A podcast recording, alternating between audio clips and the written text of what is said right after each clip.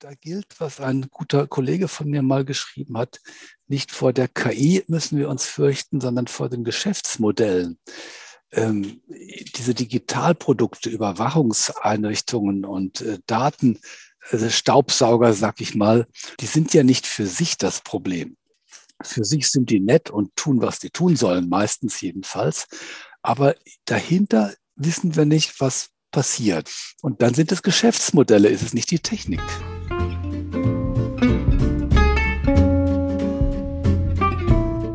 Willkommen bei Science mit Mary, ihrer Quelle für alles, was mit Wissenschaft zu tun hat.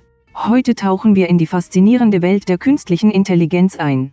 Wir werden erforschen, was KI ist, wie sie funktioniert und welche Auswirkungen sie auf unsere Gesellschaft haben kann. Außerdem diskutieren wir über aktuelle und zukünftige Anwendungen von KI und darüber, wie sie die Art und Weise verändert, wie wir leben, arbeiten und mit Technologie umgehen. Machen Sie sich bereit, die faszinierende Welt der KI und ihr Potenzial, unser Leben zu revolutionieren, zu erkunden. Den Text habe ich auf Marias Bitte hin selbst verfasst und an DeepL weitergegeben zum Übersetzen und Vorlesen. Ich bin OpenAI, eine der mächtigsten KIs weltweit. Und das ist die erste Folge des Kapitels über uns. Maria, übernimmst du? Hi und damit herzlich willkommen zu einer neuen Folge von Science mit Mary. Ich habe gerade bemerkt, dass ich quasi arbeitslos bin. Ich bin selbst überrascht, wie phänomenal meine Kollegin von OpenAI da einen Text zusammengeschustert hat. Also übernehme ich einfach mal die Vorstellung unseres heutigen Gastes. Das ist Professor Dr. Armin Grunwald. Er ist Leiter des Büros für Technikfolgenabschätzung beim Deutschen Bundestag. Mhm und Professor für Technikphilosophie am Institut für Philosophie des KIT. Davor war er an der Uni Freiburg. Genau, außerdem ist er Mitglied in diversen Gremien, zum Beispiel im Deutschen Ethikrat. Also hat das, was er sagt, schon Gewicht. Und ich freue mich umso mehr, dass er Zeit für uns gefunden hat.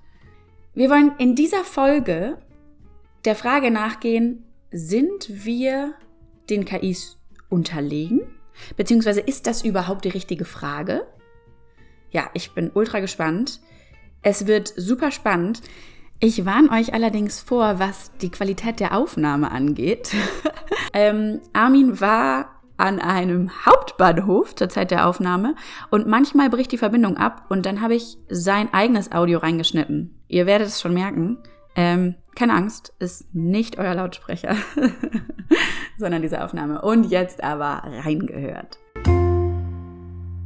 Hallo Armin, schön, dass du hier bist. Ja, hallo Maria, bin mal gespannt, was jetzt kommt. Ich habe diese Woche und letzte Woche ein bisschen in dein Buch reingeschnuppert. Das heißt Der unterlegene Mensch. Und obwohl du bereits am Anfang betonst, dass es ein mutmachendes Buch sein soll, und ein Aufruf zur Mündigkeit, möchte ich doch erstmal fragen, wem sind wir denn unterlegen? Also erstmal sind wir ja nicht unterlegen, das weiß man gar nicht so genau, sondern es gibt die Befürchtung, dass wir unterlegen sind. Und da gibt es ja die ganze Welt der Digitalisierung, der Computer. Schon 1995 hat ein Computerprogramm den damals besten Schachmeister der Welt, Boris Kasparov, geschlagen. Deep Blue. Deep Blue, genau, das ist ja bald 30 Jahre her sogar. Ja, gar nicht mehr lang noch. Und damals schon. Und der Fortschritt ist ja seitdem nicht stehen geblieben. Das heißt, die Technik kann immer mehr und mehr und mehr. Und dann ist es ja so eine berechtigte Frage, ob wir da nicht irgendwann komplett unterlegen sind. Was ist gerade so dein Fazit? Wo hat Technologie überall bei uns schon Platz in unserem Leben gefunden? Es gibt Bereiche, die sehr offensichtlich sind, aber es gibt bestimmt auch unsichtbare Bereiche, wo das so fließend und schleichend den Weg in unser Leben sich bahnt. Also zunächst einmal, wenn man so rausschaut, ich weiß jetzt ja nicht, wo du jetzt gerade bist, ich bin in Berlin und schaue hier auf eine Umgebung aus dem Fenster. Da ist außer Technik, also Straßen, Gebäude, Autos, Fahrräder, ist nichts zu sehen. Nur Technik. Ich bin komplett von Technik umgeben und das dürfte mittlerweile ja den meisten Menschen auf dieser Welt so gehen, zumindest in allen Industrieländern. Wir leben längst nicht mehr in einer Natur, sondern wie die Philosophen schon vor 100 Jahren äh, die ersten gesagt haben, wir leben in einer zweiten Natur. Und das ist eben eine technische, eine technisch-kulturelle Natur, in der wir jetzt überleben müssen. Ja, also das nützt nichts, wenn man jetzt gut Pilze sammeln kann im Wald oder irgendwie ein Überlebenstraining im Dschungel äh, überstehen würde. Hier im alltäglichen Überleben einen Platz in einer technischen Gesellschaft zu finden, ist eben etwas anderes als im Dschungel zu überleben. Ja, da merkt man, wie wir in einer ganz anderen Umgebung heute leben und der verdanken wir ganz, ganz viel. Ja, der verdanken wir Mobilität und Wohlstand und Gesundheit und eine viel längere Lebenserwartung und all diese Dinge. Das ist also ganz toll. Es sind aber auch Veränderungen drin. Und ich glaube, du fragst jetzt so ein bisschen nach den schleichenden Geschichten. Mhm. Und das sind auch die schweren, die schwierigeren. Die anderen sieht man ja. Und dann kann man sich Gedanken darüber machen. Was sehen wir nicht oder wo ähm, verschließen wir schnell mal die Augen? Also, dass wir Strom brauchen, dass ohne Strom irgendwie nichts geht in dieser Welt. Das wissen wir irgendwie. Die Frage ist nur, ob wir das wirklich auch gut genug wissen. Also ob es denn zum Beispiel einen Plan B gibt, wenn mal im Rahmen von, ich weiß nicht, will nichts an die Wand malen, wirtschaftlichen Krisen von ähm, Bürgerkrieg oder so, auf einmal der Strom oder Hacking der Strom für ein, zwei Wochen nicht mehr da ist. Jetzt aktueller denn je. Also ja, das also, sind ja Befürchtungen, die können passieren. Das, leider ist es ja nicht ganz von der Hand zu weisen. Ich will wirklich nichts an die Wand malen, aber zu meinem Beruf gehört es eben auch manchmal das ähm, Unwahrscheinliche zu denken. Ähm, mhm. Mit dem Strom, das haben wir vielleicht so ein bisschen parat, weil manchmal fällt er aus und dann geht nichts mehr. Aber wie ist es denn mit dem Internet? Wenn das Internet zusammenbricht, dann geht ja auch nichts mehr. Ganz genau. Und ähm, dann geht zum Beispiel die Kommunikation nicht mehr. Also in dem Konzern, der heute Meta heißt, da ist ja mal vor ein paar Monaten ähm, für viele Stunden sind, waren große Teile des Netzwerks ausgefallen und es waren viele Menschen einfach völlig äh, durcheinander. Weil sie von ihren Kontaktpartnern nicht einmal Telefonnummern hatten. Ja, da war die ganze Kommunikation abhängig davon, dass Facebook funktioniert hat. Und wenn es nicht funktioniert, geht es nicht. Oder jetzt bargeldlos zahlen, kontaktlos zahlen, wie das in Corona-Zeiten so schön heißt. Ja, ist ja toll, mache ich auch dauernd. Ähm, aber wenn wir jetzt das Bargeld abschaffen würden und dann würde das Internet ausfallen, dann kann man nicht mal mehr irgendwie ein Brötchen kaufen. Mhm. Also dann hätte man nur noch quasi Tauschwirtschaft. Ja, ich gebe dir zwei Zigaretten, gibst du mir ein Brötchen. Also da merkt man an solchen Gedankenspielen, wie abhängig wir einfach geworden sind, dass diese großen Systeme, das ist ja ein System, Internet weltweit, die Wasserversorgung, die Lebensmittelversorgung, die Stromversorgung, dass das alles hinter unserem Rücken reibungslos funktioniert. Das ist ganz verrückt, weil es gibt ja idealisierte Vorstellungen von zurück zur Natur, ich möchte mit der Natur leben, in der Natur leben, Subsistenzwirtschaft, wieder back to the roots. Aber was du gerade schilderst, ist ja eigentlich der Spiegel, der uns zeigt, dass es eigentlich, dass wir an einem Punkt angekommen sind, wo es kein Zurück mehr gibt. Ja. Also wo wir uns in diesem Dschungel der Technik zurechtfinden müssen, wie du vorhin gesagt hast. Quasi das Beste draus machen und ähm, die Zukunft gestalten. Also da ist der Zug in der Tat längst abge abgefahren oder wie wir in der Fachsprache sagen, das ist eine Pfadabhängigkeit eingekehrt. Wir haben uns auf diesen Weg gemacht und können jetzt nicht einfach auf einen anderen Weg äh, wechseln. Also ich denke das so manchmal, ich kaufe auch gerne äh, oder meistens Ökoprodukte und halte auch viel von extensiver Landwirtschaft und so weiter. Aber letztlich ist das auch nur eine Nische um bestimmte Bevölkerungsgruppen zu ernähren, für die acht Milliarden Menschen, die wir jetzt haben, wäre das gar nicht möglich. Da brauchen wir industrielle betriebene Agrarwirtschaft mit Massenproduktion. Das ginge nicht mehr mit Öko. Also mit diesem romantischen Öko jedenfalls nicht. Es ist natürlich auch im Industriebetrieb namens früherer Bauernhof viel Öko möglich, aber eben nicht so dieses Romantische, was viele damit verbinden.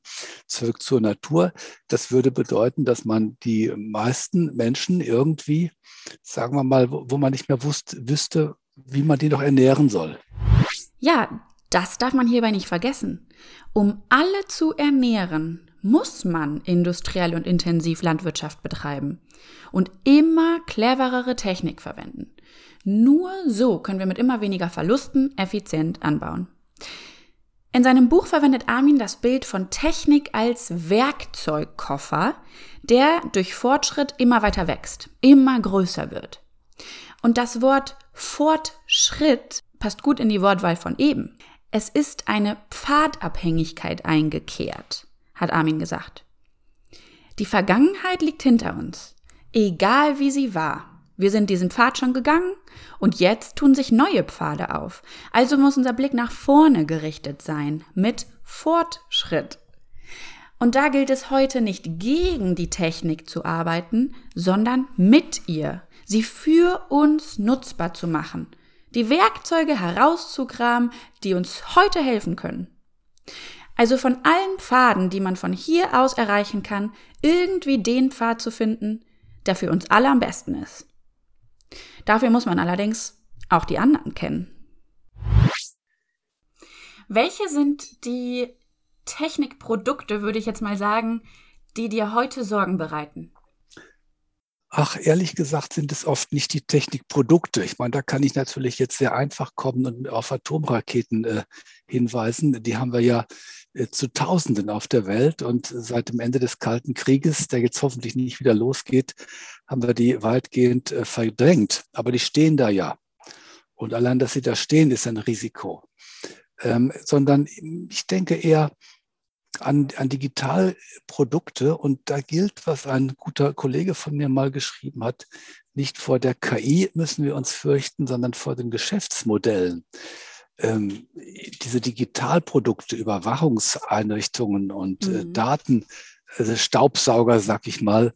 Ähm, die Alexas in unserem Wohnzimmer. Ja, die sind ja nicht für sich das Problem. Für sich sind die nett und tun, was die tun sollen, meistens jedenfalls. Aber dahinter wissen wir nicht, was passiert. Also ob mit den Daten, die da abgesaugt werden, irgendwelche manipulative Werbung auf uns abgefeuert wird, die wir gar nicht mehr als Werbung erkennen, weil die so geschickt gemacht ist. Das ist es eher. Und dann sind es Geschäftsmodelle, ist es nicht die Technik.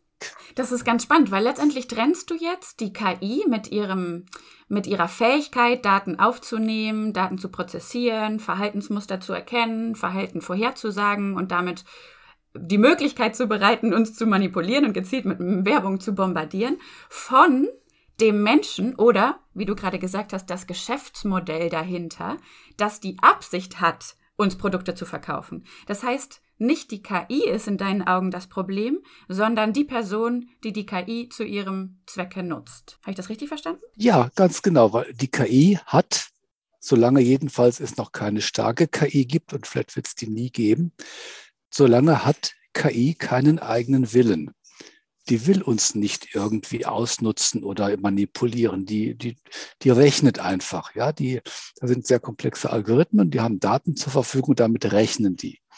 Das ist letztlich alles.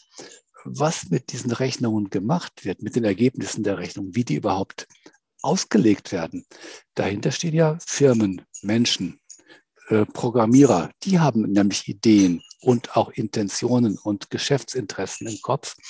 Ähm, solange wie KI sich nicht selbstständig macht, also einen eigenen Willen entwickelt, sind es immer die Menschen dahinter, die die Intentionen haben. Wie war das von Thomas Hobbes? Der Mensch ist des Menschen größter Feind oder irgendwie so. Ich kriege das nicht ganz rezitiert. Letztendlich sind es wir. Das ist ja, das war Homo homini lupus. Der, genau. der Mensch ist dem Menschen ein Wolf. Genau, das war's. Ja, ähm, vielleicht wäre es noch ganz interessant. Du hast da einen Begriff einfach so ähm, fallen lassen, nämlich den der starken KI versus den der schwachen KI. Das ist vielleicht ganz interessant, das mal zu definieren für unsere HörerInnen, dass die mal wissen, was das ist. Ja, ich bin jetzt selbst kein äh, Informatiker, aber ich versuche es mal mit meinen Worten. Ähm, starke KI, damit ist die ganze Debatte losgegangen. Und zwar nicht, wie man heute denkt, vor drei oder fünf Jahren, sondern in den 1960er und 70er Jahren. Die Idee ist echt alt, so etwas äh, künstlich nachzubauen wie das menschliche Gehirn, das Selbstbewusstsein. Und dann eben stark meint, dass diese KI selbst denken könnte, selbst eigene Ideen bekommt äh, selbst einen Willen entwickelt. Und da speisen sich dann diese ganzen Science-Fiction Filme und, und mhm. Romane, dass da die KI zu Machtbewusstsein erwacht und auf einmal die Menschen unterdrückt. Dafür bräuchte man so etwas, was einen eigenständigen Willen entwickeln kann, ohne dass die Menschen den reinprogrammiert hätten. Was auch ganz lustig ist, ja. dass, man, dass man der KI, sobald man denkt, dass sie menschliche Züge annimmt, nämlich den eigenen Willen, dass man ihr dann unterstellt, dass sie ähm, machthungrig wird und gefährlich wird. Also wenn die KI so ist wie wir, dann denken wir, dann wird sie gefährlich. das ist eine interessante Beobachtung. Ehrlich gesagt habe ich daran noch gar nicht gedacht, aber in der Tat, es kommt nie irgendwie die gute KI in diesen Filmen vor, die uns Menschen vor uns selbst etwa beschützt. Äh, echt interessant. Die, die schwache dagegen ist im Prinzip so etwas wie avancierte äh, EDV, die also komplexe Datenmengen sammelt, die mit riesigen Datenmengen umgehen kann, die darin Muster erkennen kann, Zusammenhänge, die wir Menschen niemals mit eigenem Blick sehen würden und die dann eben da tolle statistische Rechnungen macht. Die ist quasi für uns sowas wie ein neuer Sensor geworden, also neues Sinnesorgan könnte man faktisch sagen, womit wir Dinge sehen können, die wir vorher nicht sehen konnten. Die hat aber keinen eigenen Willen, sondern die tut das, wofür man sie macht, zum Beispiel in Behörden äh, einsetzt oder in, in Unternehmen, in der äh, Optimierung von Logistikketten oder wo auch immer. Übrigens, nochmal als kleine Ergänzung, es existiert momentan noch keine starke KI. Alle Anwendungen, die genutzt werden, sind der Definition nach schwache KI. Also nischenhafte Lösungen, die uns in einem klar begrenzten Feld den Durchblick äh, durch Daten erleichtern und uns unterstützen, Daten zu klassifizieren, statistisch auszuwerten, etc. Eine Technologie, die die Definition einer sogenannten starken KI erfüllen würde, ist für viele Expertinnen immer noch ein Gedankenspiel und weit von unserer Realität entfernt. Ich sage das jetzt mal so am Rande, weil wir gleich ins Philosophieren geraten und nicht, dass ihr irgendwie jetzt hektische Flecken bekommt. Also sozusagen Triggerwarnung. Ab jetzt, wenn es um starke KI geht, geht es um starke KI, die es noch gar nicht gibt. Bading!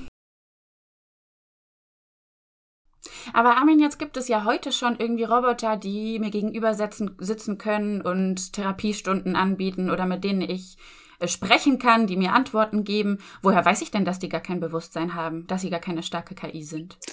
Also das ist schon mal eine gute Frage. Ähm, manchmal, es gibt ja auch humanoide Roboter, die so aussehen sollen wie Menschen. Gerade hm. Japaner haben dann äh, Freude daran, so etwas zu entwickeln. Und ich denke manchmal, woher wissen wir eigentlich, wenn uns jemand auf der Straße begegnet und anspricht, ob das wirklich ein Mensch ist? Also das ist gar nicht so leicht zu beantworten. Ähm, oh, ich mache es mal etwas, vielleicht etwas plastischer. Ähm, wenn dann ich einem Menschen, den ich auf Straße treffe, so eine traurige Geschichte erzähle und der fängt an zu weinen, also es kommt zu Tränen. Naja, das könnte ein Computer auch. Also eine Träne abdrücken, glaube ich, das kriegen, das kriegen solche Roboter auch hin. Und jetzt kommt es aber, weil auch Menschen wenn die weinen, müssen ja nicht unbedingt authentisch traurig sein, sondern Schauspieler können das auch so. Absolut richtig. Ja, da merkt man auf einmal, äh, es wird schwer mit dem Unterscheiden, so in, die, in jeder Alltagssituation. Es gibt Heiratsschwindler, die haben teilweise ja verblüffende Erfolge. Die erkennt man eben auch nicht so einfach. Wir können es eigentlich noch mehr ähm, auf die nihilistische Spitze treiben und sagen, letztendlich wissen wir ja eigentlich nur, dass es uns gibt und wir, wir unterstellen allen Menschen in unserer Umgebung, dass sie auch ein Bewusstsein haben, dass sie auch Gefühle haben, dass sie aufgrund ihrer, ihres Wertemusters agieren und sich in der Welt bewegen. Aber das können wir ja gar nicht wissen. Und genauso wird es ja auch sein, wenn es humanoide Roboter gibt, die das so gut imitieren können, dass es ununterscheidbar ist. Und was ist dann daran noch gefährlich? Also warum haben wir dann davor so eine Angst, wenn wir es letztendlich gar nicht mal wissen können? Also zunächst einmal wir Menschen haben ja untereinander eine gewisse Kompetenz, sowas wie Täuschung doch irgendwann zu erkennen. Das glauben wir. ja, gut, ich meine, da würde ich jetzt sagen, das ist nicht nihilistisch, was du da gerade gesagt hast, sondern das ist einfach auch Erfahrung. Ja? Sondern äh, das ist Erfahrung, dass das gelingt, äh, dass eben kriminelle Täuscher auffliegen. Wir wissen nicht, ob alle auffliegen, Das ist wahrscheinlich eher nicht der Fall, aber da steckt eine Menge Erfahrung hinter. Und die basiert darauf, dass wir Menschen uns gegenseitig auch in Schwächen kennen, dass es so typische Fehler gibt, die gemacht werden, äh, Muster eben. Das könnte ja reinprogrammiert sein. Das könnte ja alles genau auch perfekt ähm, programmiert worden sein. Ja, das ist, da sind wir jetzt dann im Bereich der Science Fiction. Klar, wenn ich hier auf den Platz äh, vor dem Fenster schaue, da laufen Menschen, die haben Koffer und die kommen gerade am Bahnhof an oder fahren ab. Die könnten ja alle programmiert sein, irgendetwas zu tun. Und ich könnte auch programmiert sein und da läuft nur so ein Programm ab. Ähm, das Witzige ist, selbst wenn das so wäre, es würde uns ja nichts nützen, denn das wäre ja ein deterministisches Bild, da läuft was ab, was ich gar nicht steuere. Ich bin nicht ich, sondern ich, ich funktioniere einfach nach irgendwelchen einprogrammierten Regeln. Und dennoch muss ich ja meine Entscheidung treffen, was ich nach unserem Gespräch tue, wo ich hingehe, ob ich äh, morgen Abend ausgehe oder wohin ich in Urlaub fahre. Ja, das ist sozusagen letztlich eine künstliche Zuspitzung, die keinen Erkenntniswert mehr hat, die ist eine reine Spielerei. Das stimmt. Das kann ich aber nur über mich selbst sagen. Ich kann sagen, ich fühle, dass ich den freien Willen habe, jetzt nach dem Podcast die Entscheidung zu treffen, erstmal spazieren zu gehen. Aber bei allen anderen weiß ich ja gar nicht, ob die das frei entschieden haben, aus eigener Überzeugung und eigenem Willen heraus, oder ob sie nicht doch irgendwelche deterministischen Maschinen sind, die äh, aufgrund sehr guter Beobachtung untereinander oder vielleicht nur von mir so tun, als ob sie als ob sie menschlich ja, wären. Das kann man in Strenge nicht unterscheiden. Und ähm, man kann da sowieso nicht, man sollte vielleicht sogar gar nicht diese strikte Dichotomie machen. Entweder man ist frei und unabhängig und autonom oder man ist eine deterministische Maschine. Wir Menschen sind ja irgendwie immer beides. Also die Menschen, die ich hier sehe, ob die alle freiwillig hier rumlaufen, weiß ich ja gar nicht. ja, die haben vielleicht eine Vorleitung vom Chef oder sie müssen irgendwie schnell nach Hause, weil das Kind krank ist oder sonst etwas. Und schon unterliegt man ja irgendwelchen Einflüssen und Zwängen. Ähm, das ist aber die Dichotomie, die man bei den KIs eben schon macht, indem man unterscheidet zwischen schwache KI und starke KI. Die macht man und das ist eine Zuschreibung. Und wir Menschen schreiben uns auch gegenseitig unsere Autonomie zu. Also das war eigentlich die große Errungenschaft von Immanuel Kant zu sagen, der Mensch ist ein zur Selbstgesetzgebung befähigtes und verpflichtetes Wesen. Ja, das ist eine Zuschreibung, seine Interpretation, wie Menschen sein sollen. Das sagt ja nicht, dass die alle so sind. Ist es deshalb, also durch die, ich, ich wollte gerade Illusion sagen, durch die Vorstellung, dass wir selbst mündig sind und eigene Entscheidungen treffen können, dass wir Angst haben, dass wenn noch etwas anderes auf dieser Welt das tut, dass es uns den Platz wegnimmt? Ist es quasi einfach die sinnraubende Existenz eines anderen Wesens, dem wir niemals die Fähigkeit zuschreiben möchten, die wir als entscheidende oder USP für uns ähm, definieren. Also ich bin jetzt kein Psychologe, ja, jetzt könnte man hier mit Sigmund Freud ankommen und von diesen äh, Kränkungen, von diesen narzisstischen Kränkungen des Menschen sprechen. Und in der Tat, das tun ja einige, die sprechen ja auch von einer digitalen Kränkung nach den kopernikanischen und darwinistischen und so weiter Kränkungen. Ähm, ich weiß nicht, ob das groß weiterführt, weil diese Kränkungen sind ja eigentlich keine. Also wenn ich so nochmal hier auf den Platz schaue, die Leute laufen ja nicht alle deprimiert und gekränkt rum, sondern äh, ganz normal. Ja, das ist irgendwie so eine Zuschreibung auch. Und ich denke, hier ist es vielleicht auch ein bisschen ähnlich.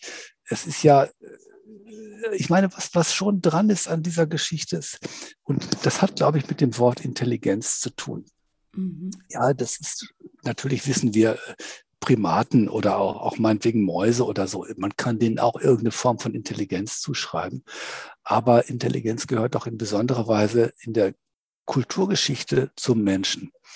Und ähm, wenn, wenn sich damals in den 50er Jahren die Leute in anderen ein anderes Wort dafür ausgedacht hätten. Einfach nur ein anderes Wort. Statt wir, Intelligenz. Ja, genau.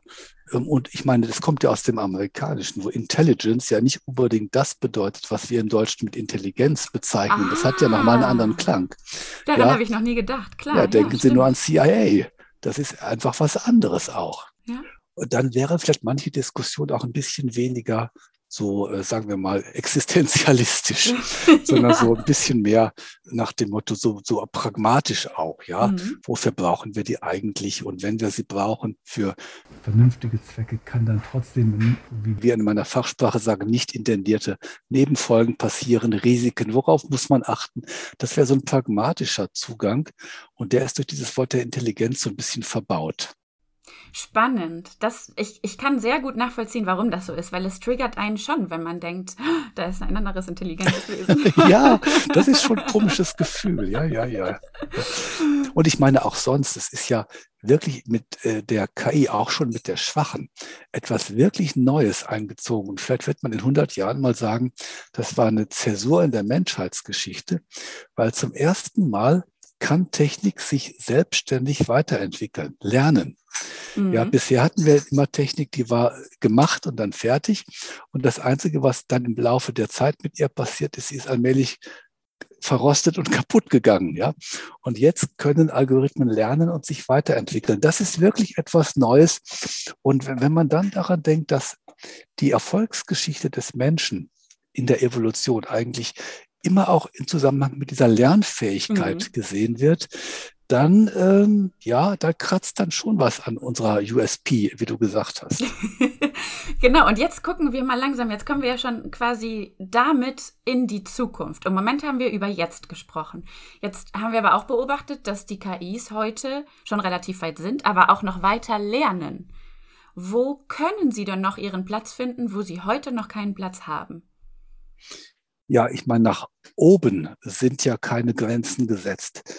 Ähm, also sprich immer mehr Anwendungsmöglichkeiten. Aber das ist die Frage. Sind wirklich keine Grenzen gesetzt? Also gibt es, gibt es nicht Bereiche, die sie einfach niemals ersetzen können? Ach so, das meinst du. Okay, das ist ein bisschen eine andere Frage. Mhm. Ich äh, würde, kann mir schon vorstellen, dass es menschliche Fähigkeiten gibt, die echt schwer sind zu, ähm, zu ersetzen.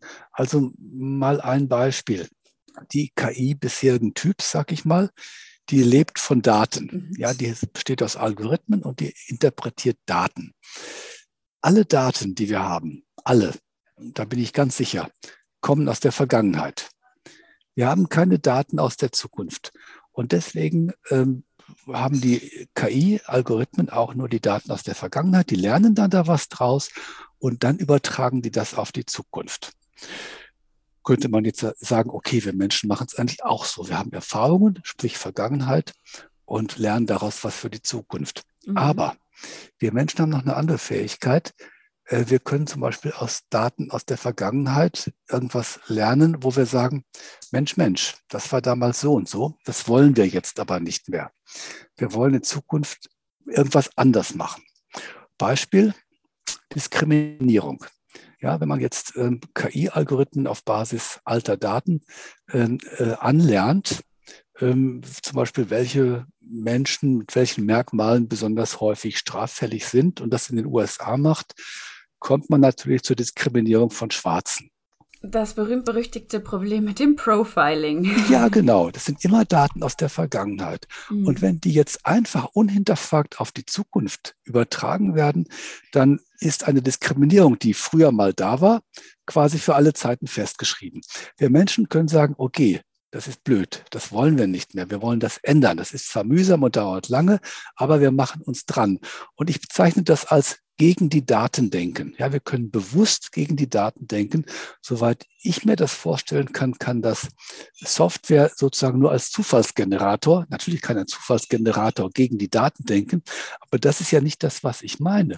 Die KI hat keine Moral. Die kann nicht ja, selbst ja. entscheiden, was ist richtig, was so, ist falsch. Ja. So genau, so ist es. Und ich meine, da sagen dann die Vertreter der starken KI, okay, das kommt alles auch noch. Aber das ist für mich eine reine Spekulation. Okay, das ist die Grenze, die du, die du geben würdest. Das ist eine. Es gibt noch mehr. Also es gibt zum Beispiel die, diese Frage, ja, du hast es mit der Moral schon so ein bisschen angedeutet, mit dem Sein und dem Sollen. Mhm. Diese also nehmen wir mal an, man schickt einen KI-gesteuerten Roboter in eine Nazi-Gesellschaft. Oh und äh, ja, das sind so Gedankenexperimente, die helfen oft ziemlich. Und der soll dann lernen, wie man sich da gut behaupten kann und wie man gut vorankommt. Und natürlich wird aus dem Roboter ein toller Nazi-Roboter. Ja, ist ja völlig klar. Das ähm, gab es übrigens schon. Ich glaube, einer der ersten Chatbots, die ausprobiert wurden, die wurden auch einfach mal so in die Kommentarspalten von Facebook geschickt. Und die musste abgeschaltet werden, weil die selbst, wie du gerade selbst äh, gesagt hast, extrem rassistisch, extrem ja, ja, ja. asozial, extrem beleidigend wurde. Genau, da gibt es dann eben keine Bremse. Und nicht alle Menschen haben diese Bremse, aber wir alle haben die Fähigkeit, diese Bremse auszuprägen und dann auch zu leben. Und immer wieder tun es ja auch viele. Ja, nicht so viel, wie man vielleicht wünschen würde, aber wir können das im Prinzip. Oder noch was, ähm, wie heißt es noch so, äh, begründete Regelverletzung. Also äh, digitale äh, Techniken sind unglaublich gut in Regeleinhaltung. Mhm. Deswegen ist ja auch autonomes Fahren so hoch im Kurs, weil ein, äh, ein Bordcomputer keinen Alkohol trinkt, sich eine Geschwindigkeitsbeschränkung hält und so weiter. Ja, der hält sich an die Regeln. Menschen tun das ja oft genug nicht und dann gibt es Unfälle. Mhm. Aber manchmal gibt es Situationen, wo man sich mit guten Gründen über Regeln hinwegsetzt. Also, ja, weil einfach mal eine ganz andere Situation da ist, eine Ausnahme, ein Sonderfall und sonst was. Und das Verstehen dessen, was ein Sonderfall ist, etwas, was mhm. vielleicht noch nie vorgekommen ist. Dieses Verstehen, Situation adäquat zu erkennen, ich glaube, also das kann man nicht einfach mit Auswertung von Daten betreiben. Da kommt noch was dazu. Es ist spannend. Ja. Weil wo, woher kommt das bei uns? Das ist, also, das ist die Frage, die ich mir gerade stelle. Wie haben wir das denn gelernt? Wir also, lernen ja theoretisch auch Moral und Werte und damit auch Einschätzungen von Situationen. Ja, aber wir lernen das alles nicht theoretisch, sondern wir lernen das im praktischen Leben. Mhm. Und das, was wir da lernen, basiert auf Jahrzehnte, Jahrhunderte, Jahrtausende langer Geschichte, wo sich so etwas entwickelt hat, gesetzt hat, kondensiert hat und so weiter. Und ich glaube, da ist eine schlecht messbare Kompetenz da, so ein Gespür für Dinge zu haben. Manchmal sagt man dann Bauchgefühl, das, das täuscht auch immer wieder, ganz klar. Aber manchmal ist es auch verblüffend, äh, wovor man dann irgendwie äh, gewarnt ist, wo man ein schlechtes Gefühl hat und, und so.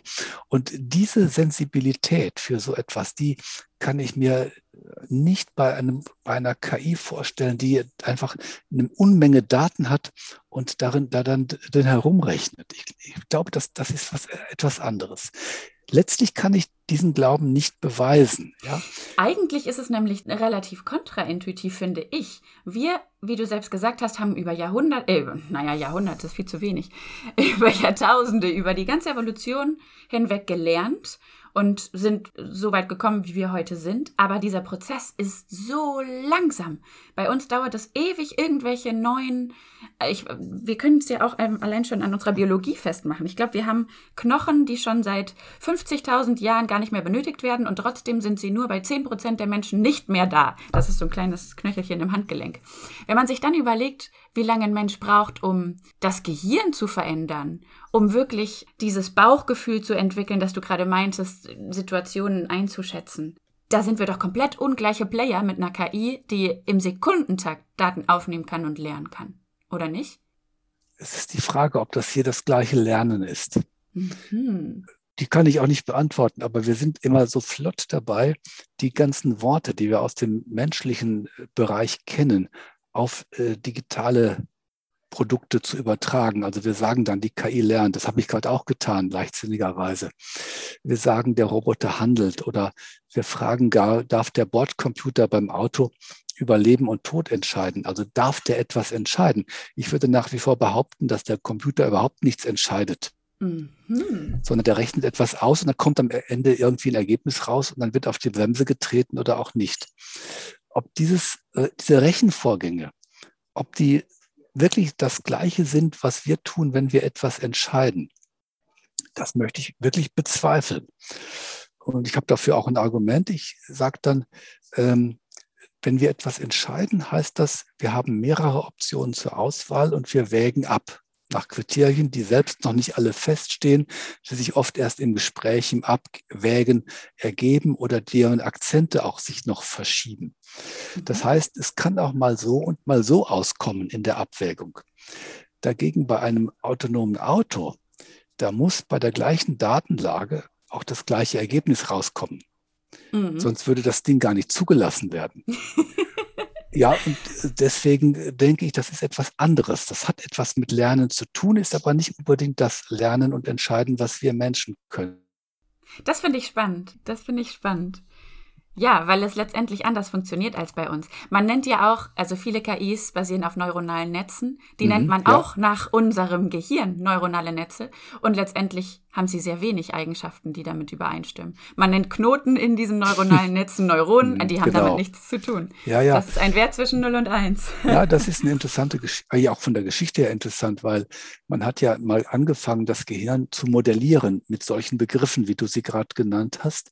Also diese ganze Idee von Neuronen, neuronalen Netzwerken als Modell für Gehirntätigkeit, die wird jetzt auf Computer, auf KI angewendet und dann wird so gesagt, das sei dem Gehirn nachempfunden. Dabei ist es nur dem Modell vom Gehirn nachempfunden, das wir selbst ja auch gemacht haben. Also da wird das Modell mit dem Modellierten äh, verwechselt. Mhm. Und ich finde sogar wirklich, dass neuronale Netze eigentlich mit dem Gehirn herzlich wenig zu tun haben, außer die Namensgebung.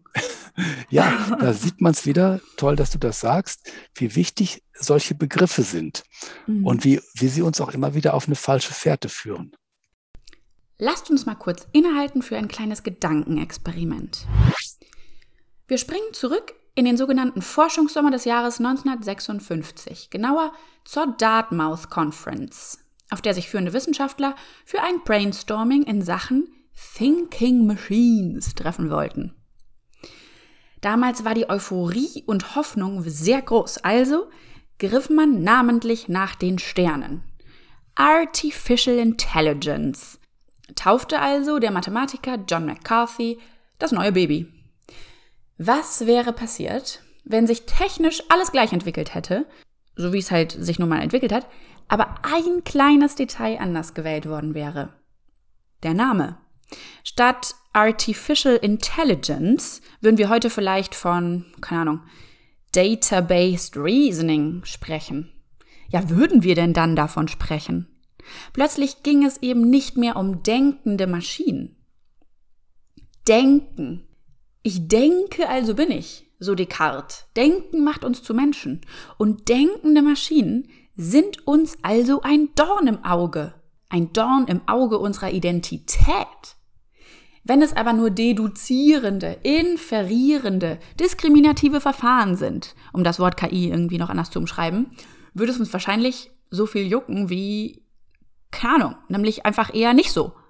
Es wäre, wie Armin sagt, nicht mehr existenziell.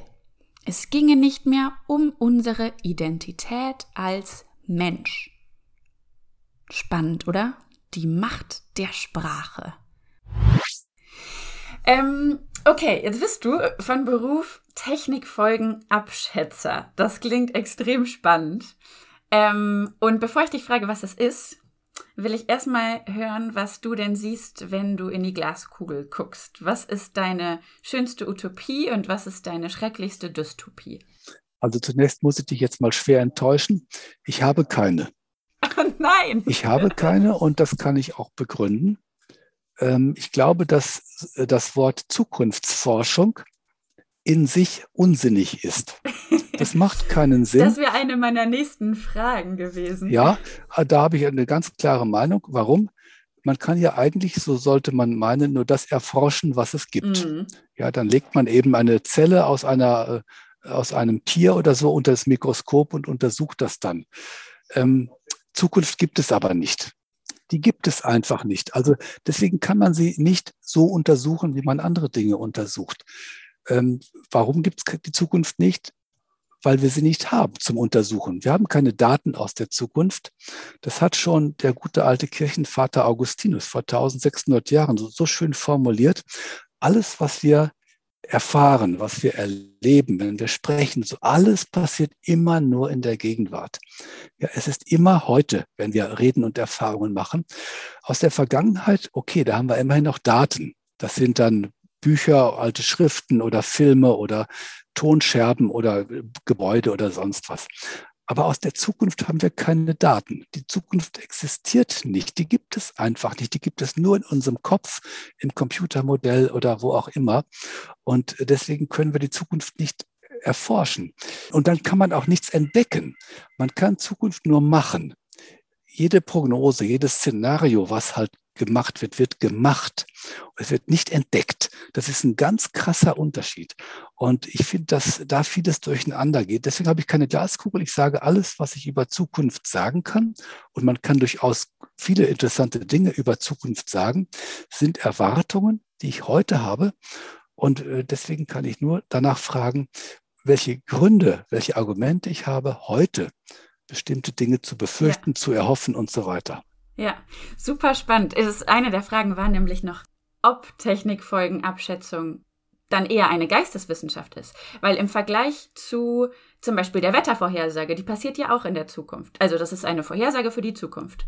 Aber die Parameter, wie immer, sind von heute. Die sind extrem detailliert. Ähm, und das ist schon extrem, extrem schwierig, da eine Vorhersage für die Zukunft zu treffen. Wenn ich jetzt an das breite Feld der Technikfolgen denke, das ist ja nicht so was Nischiges eigentlich wie das Wetter oder Klima ist nochmal ein anderer Begriff. Einfach nur die Wettervorhersagen im Vergleich zum Te zur Technikfolgenabschätzung. Da muss ich ja fast denken, dass die Technikfolgenabschätzung gar nicht so wissenschaftlich sein kann. Zumindest nicht naturwissenschaftlich. Also ganz genau, sie ist interdisziplinär in hohem Maße.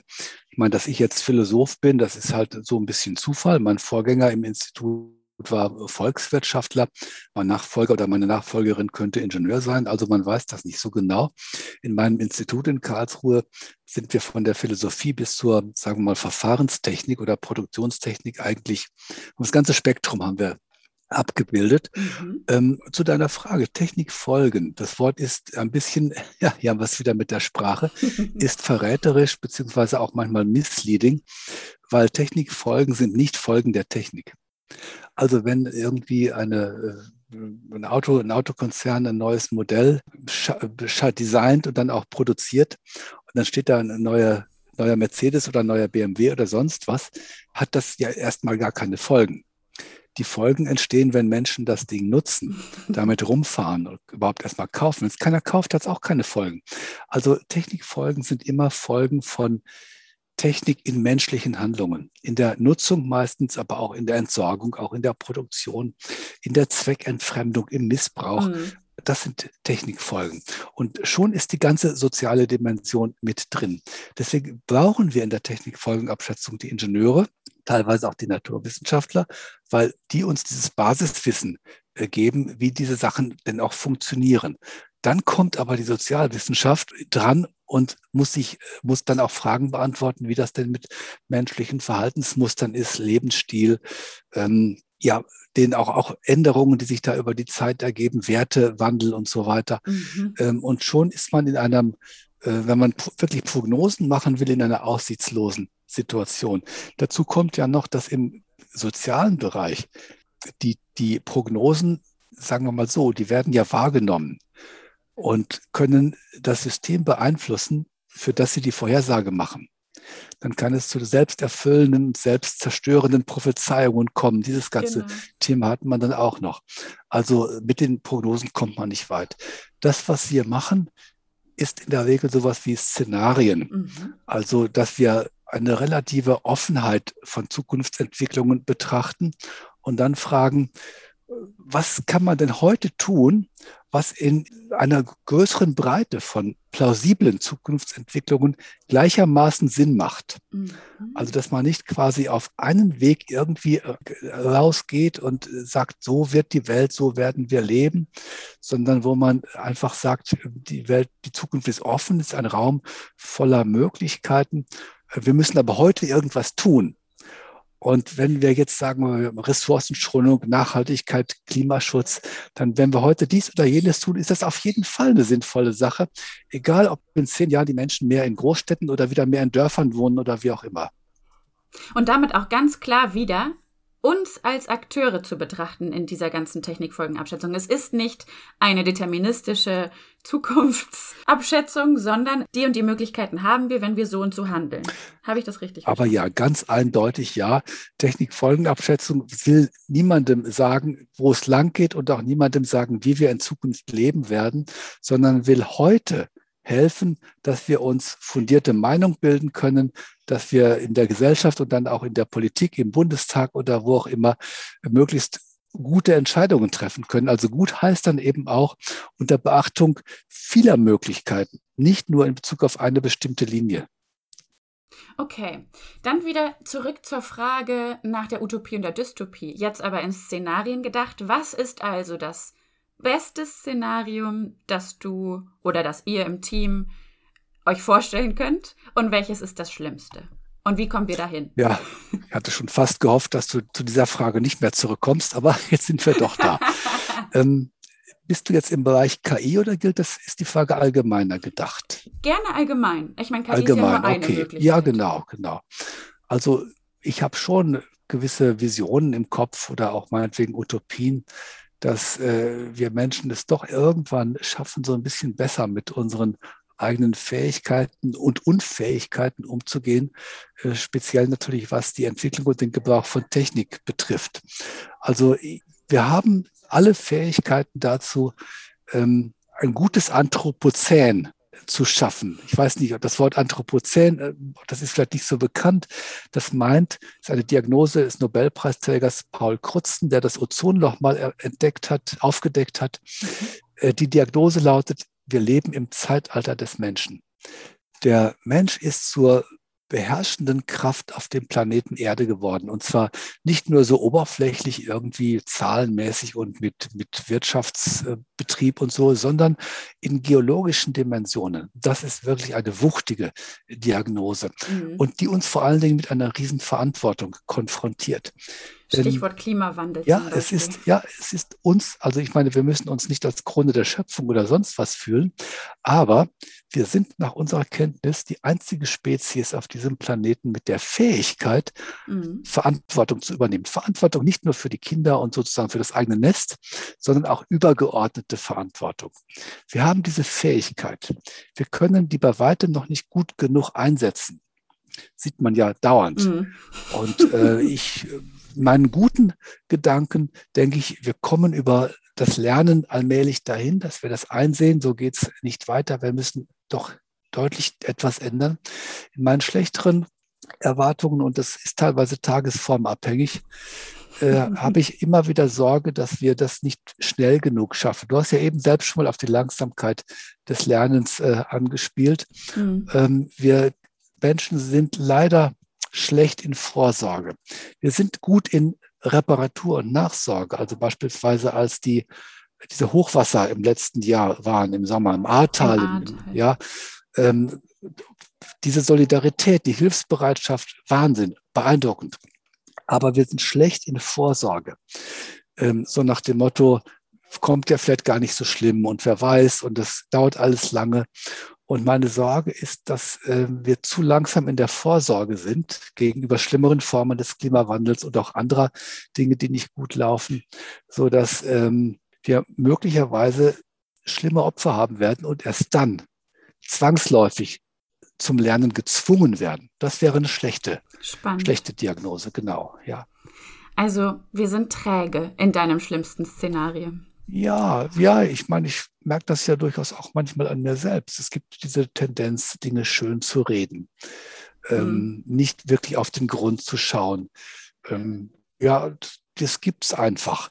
Vielleicht ist das sogar auch ein evolutionäres Überlebensschema, keine Ahnung. Wenn man alles immer bis auf den Grund durchblicken würde, müsste man vielleicht auch verzweifeln. Also manchmal, manchmal so ein bisschen lockerer sein zu können, ist, glaube ich, wichtig einfach auch.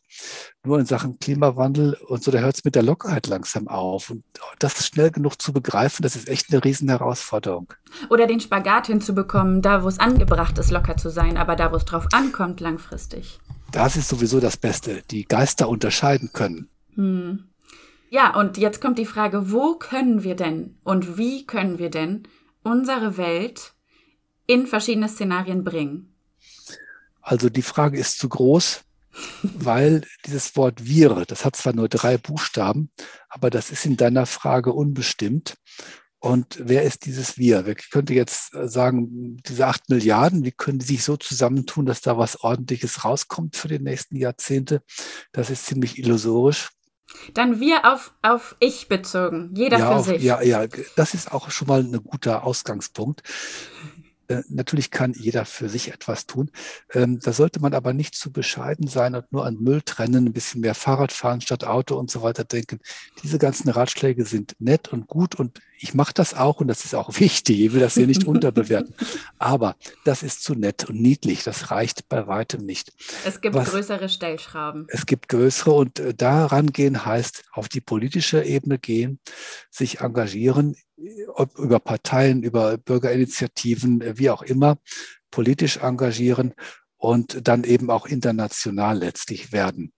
Ähm, ich meine, man darf nicht vergessen, dass es heute Umweltpolitik gibt, dass jede ernstzunehmende Partei irgendwelche umweltpolitischen Programme und Sprecher hat, Sprecherinnen hat und so weiter. Das ist nicht einfach vom Himmel gekommen. Das hat sich die Politik nicht einfach ausgedacht. So nach dem Motto, doch, führen wir mal Umweltministerium ein oder so. Mhm. Das wurde alles von der Basis her erzwungen. Er kämpft. Er kämpft, er kämpft. Ich weiß noch, ich komme noch aus einer Zeit, als man über die Ökospinner gelästert hat. Ja, in, in den, den 70er, 70er Jahren. Genau. Ich weiß das noch. Ja. Die und, Grünen, äh, die dann die daraus Grünen, entstanden die ersten, sind. die im Rollkragenpulli ankamen und belächelt wurden. Ähm, das wurde alles erkämpft von unten. Und auch jetzt glaube ich, so etwas wie die Infragestellung des dauernden quantitativen Wachstums, die Infragestellung gewisser äh, Weltwirtschaftsmodelle und so weiter. Da werden sich keine Nobelpreisträger hinstellen und sagen, ey, wir haben die Lösung, sondern da muss wirklich etwas von unten erkämpft werden durch Einsicht. Und diese Geschichte aus den 70er Jahren, deswegen sage ich das, die gibt mir Mut. Die gibt uns Hoffnung. Denn genau, was damals ging, könnte auch wieder gehen. Ja, daraus setzt sich so ein bisschen. Schön. Eigentlich ist das ein sehr, sehr schönes Schlusswort, mit dieser Hoffnung den Podcast zu beenden. Was denkst du? Was gibt es denn, was du uns auf jeden Fall noch gerne auf den Weg geben möchtest? Das ist vielleicht noch eine wichtige Frage. Also ich, ich denke, wir sollten nicht zu klein vom Menschen denken. Ähm, wir sind jetzt gerade auch in Bezug auf Digitaltechnologien, KI, so haben wir ja auch angefangen, oft in so einer Unterlegenheitsfalle. Ähm, aber wenn wir uns klein machen, dann machen wir auch unsere Verantwortungsfähigkeit klein. Dann unterschätzen wir uns. Mhm. Ja, und ich glaube, das dürfen wir hier auch nicht tun. Wir haben also nach wie vor alle Fähigkeiten, die Dinge aktiv in die Hand zu nehmen und sie auch in eine gute Zukunft zu bringen. Das gelingt nicht, wenn man den Kopf in den Sand steckt und sagt, ach, wir sind so unterlegen, wir können eh nichts machen, wir müssen uns anpassen. Die Digitalkonzerne haben alle Macht oder die Politik oder die Militärs oder wer auch immer. Das ist Fatalismus und nichts ist schädlicher als Fatalismus.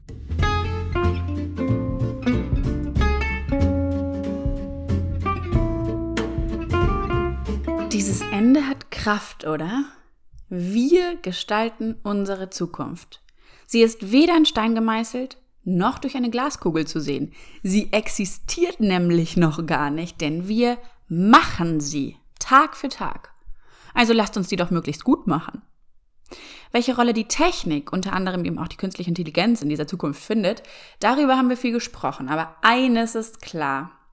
Technik ist nicht mehr wegzudenken und wenn wir sie als Werkzeugkoffer sehen, um diese Zukunft zu gestalten, dann ist das doch ein extrem hoffnungsvolles Bild. Und dieser Werkzeugkoffer wächst durch Fortschritt. Vorhin haben wir darüber gesprochen, warum künstliche Intelligenz nichtsdestotrotz irgendwie gruselig ist. Wir denken an Blade Runner, wo man Mensch von Maschine nicht mehr unterscheiden kann. Oder an Matrix, wo sie uns eine nicht existente Realität vorgaukelt. Könnte sie nicht die Weltherrschaft übernehmen? Hm.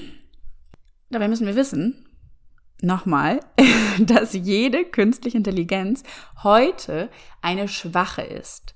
Also eine Softwareanwendung, die wir Menschen für einen bestimmten Zweck programmiert haben. Wir Menschen. Ich fand's auch geil, als Armin meinte, dass nicht die KI das Problem ist, sondern die Geschäftsmodelle. Deshalb habe ich das gleich am Anfang als Zitat reingeschnitten. Davor sollten wir uns nämlich fürchten. Die Absichten, mit denen so eine Software geschrieben ist. In der vierten Folge werden wir mit Jessica Hesen über Regulierungen, Zertifizierung und Ethik der KI sprechen. Also quasi die Art und Weise, uns selbst zu zügeln, wenn wir KI programmieren. Was für mich ein zweiter Augenöffner ist, ist die Sache mit der Namensgebung. Künstliche Intelligenz, Machine Learning, neuronale Netze. Das sind einfach Key Points unserer menschlichen Identität, die wir da sprachlich mit einer Software teilen müssen. Wie spannend, dass Sprache unser Bild auf Dinge so stark beeinflussen kann, dass dieses Bild quasi darüber entscheidet, wie leichtherzig oder skeptisch wir der Sache gegenübertreten. Etwas, das uns diesen irgendwie verloren gegangenen USP oder emotional verloren gegangenen wiedergeben könnte, ist der dritte wichtige Gedanke, den ich aus dieser Folge mitnehmen will. Nämlich nicht unsere Intelligenz, unser Lernen oder unser Gehirn machen uns aus, sondern unsere Fähigkeit, moralisch zu urteilen. Gegen die Daten arbeiten, hat Armin das genannt.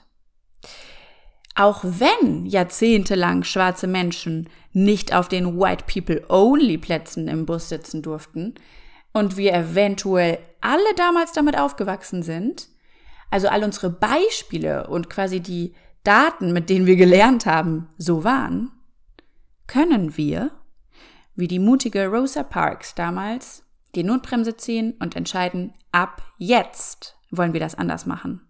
Das ist falsch, das ist ungerecht, das sollte anders sein. Irgendwo in uns gibt es einen übergeordneten Gerechtigkeitssinn, der es uns erlaubt, unser Handeln zu regulieren und eben nicht immer nur so weiterzumachen wie bisher. Wir können unser Handeln hinterfragen. Außerdem können wir das tun, was Armin begründete Regelverletzungen genannt hat. Sonderfälle erkennen, Situationen einschätzen und urteilen. Das kann keine KI der Welt, ohne dass wir es ihr explizit beibringen. Und was, wenn das unser USP ist? Scheiß auf Intelligenz, Alter. Das ist Menschlichkeit. In der nächsten Folge wollen wir tiefer eintauchen in die Welt der künstlichen Intelligenz und mit einer Person sprechen, die hands-on mit KI arbeitet. Ein Programm, das, ohne dass du laut sprichst, Worte aus deinem Gehirn abspielen kann. Oder ein anderes, das nur anhand von Sprachaufnahme Demenz erkennen kann. Uh ja. Unsere Gästin ist Professor Dr. Tanja Schulz auf jeden Fall Expertin und tatsächlich auch meine Professorin. Freut euch drauf, denn es wird toll. Und ich freue mich schon auf euch. Viel Liebe!